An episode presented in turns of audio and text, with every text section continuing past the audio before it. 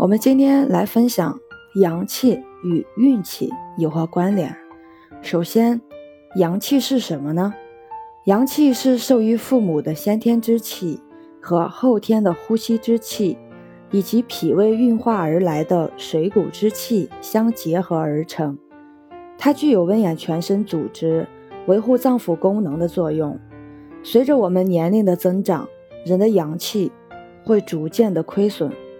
那么运气又是什么呢？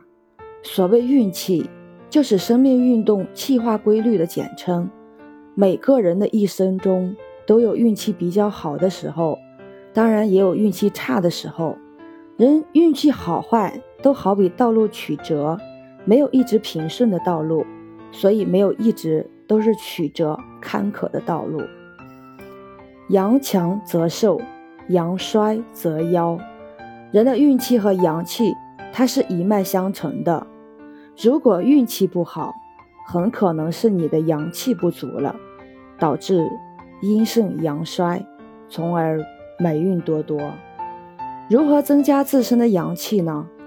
人的身体就好比银行，阳气就是我们使用的货币。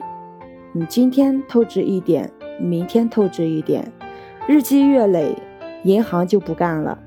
当健康不断被透支时，身体就会告诉你哪里不舒服了，腰疼、背疼、落枕、感冒等，都是身体在提醒你阳气不足了，货币透支了。补足阳气也像理财那样，需要开源节流。